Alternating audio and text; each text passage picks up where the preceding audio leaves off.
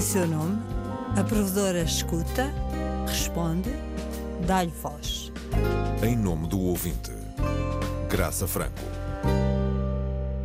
Olá, este é o seu programa e eu sou a sua voz, ou melhor, sou a Graça Franca, nova provedora do ouvinte e, portanto, a sua provedora a todos os portugueses, como os presidentes da República costumam dizer depois de eleitos.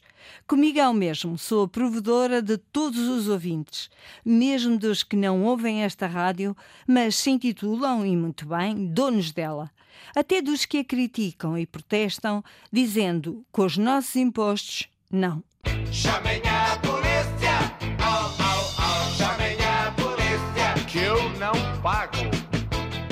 Na verdade, nós, todos nós, somos uma espécie de acionistas destas 15 rádios que constituem o velho e novo universo RTP, Rádio e Televisão de Portugal. É por isso que neste programa vai ouvir, na minha voz, a sua nas minhas queixas, as suas queixas. Nas minhas respostas estarão subentendidas as suas perguntas. E nas minhas explicações, conselhos, remoques e críticas, as suas preocupações. Todas as que eu lhe dê razão. Porque é um direito de todos os contribuintes zelar pelo bom uso dos seus impostos. Taxas, contribuições ou como quiserem chamar, aos dinheiros que todos temos de pagar para o audiovisual. Sou independente. Até durante os dois anos de mandato, posso concordar ou discordar, mesmo de si. Sou independente do governo e, de acordo com a Constituição, zelarei pela mesma independência e pluralismo aqui, na sua rádio. Independente da administração, da programação e da informação, mas devo recordar as obrigações do serviço público. Universalidade, coesão nacional, diversificação, qualidade da programação, pluralismo, rigor, objetividade e independência da informação, sem esquecer a inovação. Para cumprir isto tudo, faltam meios. E cabe-me explicar aos ouvintes em que é que isso se traduz coisa que não me vai impedir de zelar pelo bom nome e pela qualidade do trabalho profissional dos que aqui trabalham, e muitos são muito bons.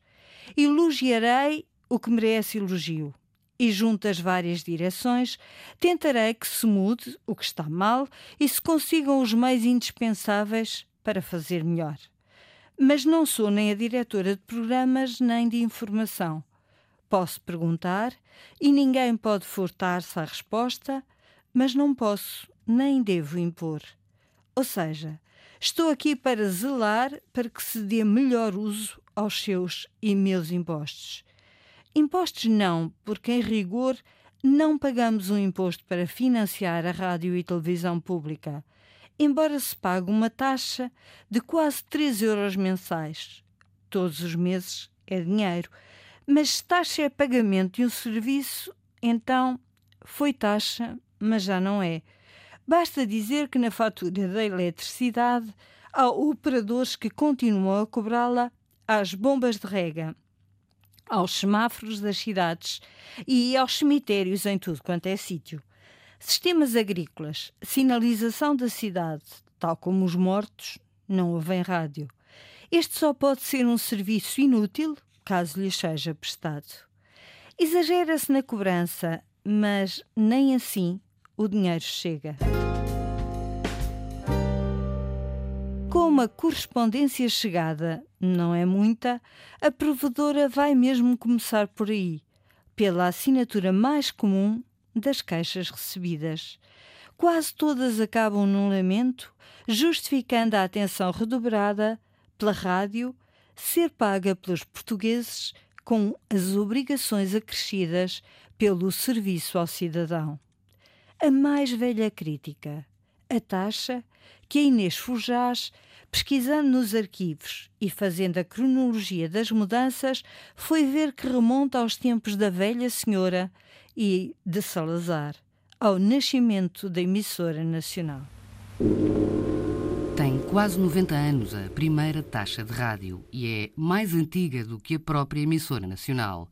Estamos em 1933, nasce o Estado Novo e com ele a primeira taxa.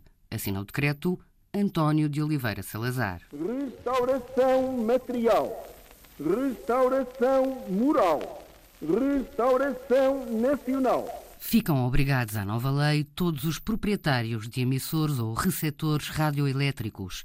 Em Portugal, a rádio ainda era território de uma minoria de curiosos.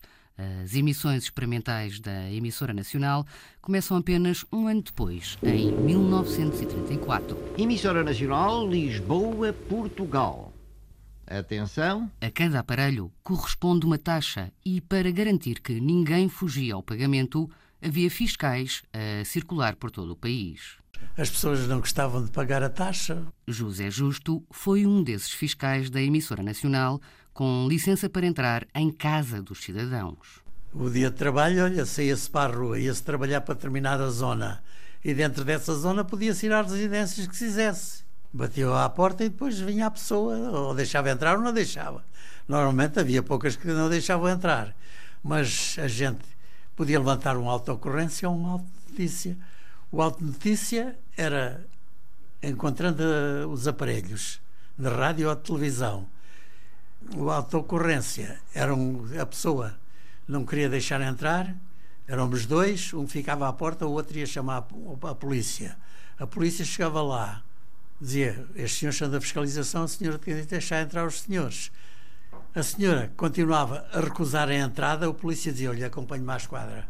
E à esquadra ficava presa na esquadra durante essa noite, no outro dia ia ao tribunal responder. Estamos já em 1973, quando um juiz de Lisboa absolve uma cidadã da acusação de recusa de entrada aos fiscais da emissora nacional, acompanhados por um guarda da PSP. Randola Vila Morena. Depois da Revolução de Abril, as recusas de pagamento da taxa de rádio sobem em flecha e no ano seguinte, em 1975, Almeida Santos, ministro da Comunicação Social do sexto governo provisório, expõe o problema e propõe a solução. Talvez saiba há centenas de milhares de processos em situação de relaxo. Os tribunais não têm a mínima possibilidade de julgar esses processos. Portanto, o problema tende a agravar-se. Temos que ir para uma forma de pagamento de taxas eh, indireto, que não dependa tanto da vontade de, dos interessados, seria uma solução através do consumo de energia elétrica. É a primeira vez que se associa a cobrança da taxa de rádio à fatura da eletricidade. Mas é preciso esperar pelo primeiro governo constitucional para que a ideia passe ao papel. O anúncio cabe a Manuel Alegre, secretário de Estado adjunto do primeiro-ministro Mário Soares. Quanto à radiodifusão portuguesa, será elaborado um novo estatuto para a empresa. Outras medidas lançamento, o que é muito importante, de uma nova taxa de radiodifusão. O Decreto-Lei de 1976 extingue o licenciamento e as taxas de radiodifusão sonora de aparelhos radioreceptores e institui uma sobretaxa nacional de radiodifusão. A taxa passa a imposto. A partir de agora, quase todos pagam, quer tenham rádio ou não. O diploma institui isenções de pagamento, bem como dois escalões de cobrança, consoante o consumo de eletricidade.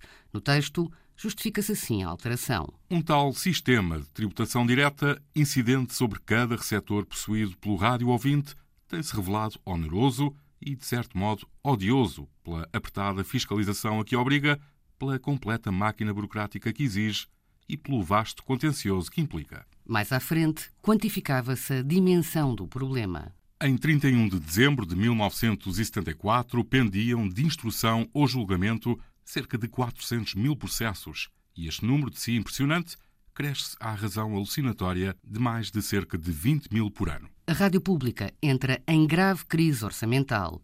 O diagnóstico é do governo, que diz ser preciso sanar as contas da empresa sem recorrer, e passo a citar, a repetidos subsídios não reembolsáveis. A cobrança coerciva da taxa resulta quando RDP e RTP se unem, as contas da rádio estão de plena saúde. Mas antes, é preciso fazer uma paragem no ano de 1990. O fim do monopólio da RTP está prestes a terminar. É Primeiro-Ministro Aníbal Cavaco Silva. Com a entrada em funcionamento da televisão privada, o governo acabará com a taxa de televisão que presentemente é paga pelos proprietários dos aparelhos. Pretende-se assim que todos os portugueses possam usufruir gratuitamente do serviço público de televisão.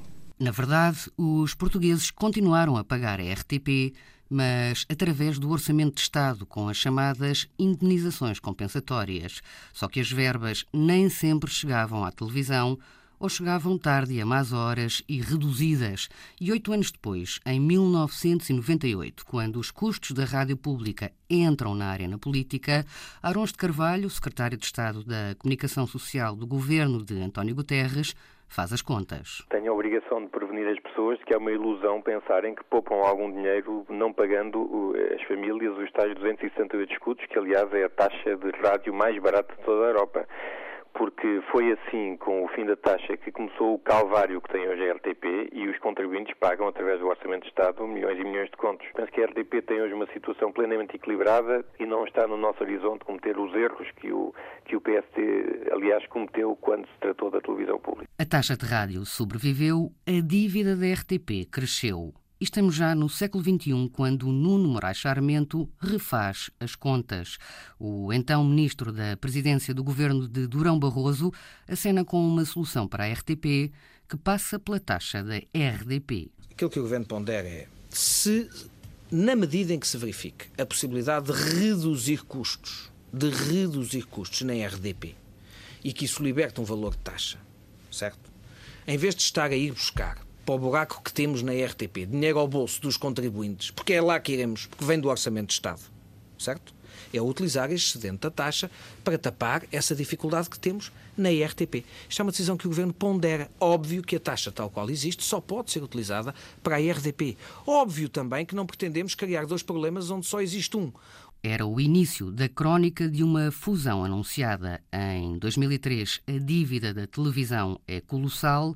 Em setembro, entram em vigor as novas regras de financiamento para a rádio e a televisão. O financiamento do serviço público de radiodifusão é assegurado por meio da cobrança da contribuição para o audiovisual. O financiamento do serviço público de televisão é assegurado por indenizações compensatórias e pela receita da contribuição para o audiovisual que não seja utilizada. A taxa chamava-se agora Contribuição para o Audiovisual, ou CAV, e ainda era da rádio. O que sobrasse seguiria para a TV. E a TV mantinha o financiamento do Orçamento de Estado. Mas, no final de 2013, com Passos Coelho e a Troika nas contas do país, o governo altera a lei e acaba com as indenizações compensatórias para a televisão. A CAV passa agora a financiar toda a empresa. E logo no ano seguinte, em 2014, Carlos Magno, na altura presidente da entidade reguladora para a comunicação social, resume no Parlamento o estado financeiro da rádio. Eu acho que a rádio está a ser vampirizada pela televisão. Talvez seja a altura para recuperar as palavras do ministro Moraes Charmento quando há quase 20 anos recorreu à taxa de rádio para sanar a dívida da televisão. Óbvio também que não pretendemos criar dois problemas onde só existe um. Nos últimos anos, a rádio recebeu menos de 20% do orçamento da RTP. Recebeu também promessas de discriminação positiva extensíveis à área da multimédia. Isto numa altura em que um novo contrato de serviço público, com novas obrigações e uma nova proposta de financiamento, aguarda o desenlace da crise política. E agora? Agora estava prevista no orçamento chumbado a manutenção da taxa de rádio nos tais 2,8 euros mensais atuais. Pelo menos mais um ano. Ainda esteve a ver e estamos muito longe de ser dos que mais pagam. Segundo os últimos dados da União Europeia de Radiodifusão, quem mais paga na Europa são os suíços. 340 euros por ano, quase 10 vezes mais do que pagam portugueses e gregos. E se olharmos só para os países da União Europeia, Portugal e Grécia ficam mesmo no fim da tabela, com os 36 euros de taxa anual. A Áustria ocupa o topo, com os contribuintes a desembolsar 300 euros por ano pelo serviço público de rádio e televisão. Agora que o orçamento caiu e o novo contrato de concessão voltou para a gaveta, vamos ter de esperar. Mas há bons sinais que vêm da nova administração. É isso, pelo menos, que nos diz João Paulo Baltazar, diretor de informação. O Nicolau Santos foi comentador de assuntos de economia durante muitos anos eh, na Antena 1 eh, e, portanto, eh, foi o próprio que, quando aqui chegou, lembrando isso e lembrando o seu gosto pela rádio, disse em várias ocasiões que a rádio não vai ser esquecida e a rádio vai estar atento à rádio. Portanto, não há melhor declaração política do que esta. Nuno Galupim, novo diretor de programação, subscreve e dos sonhos dos dois, vamos falar com eles na próxima semana.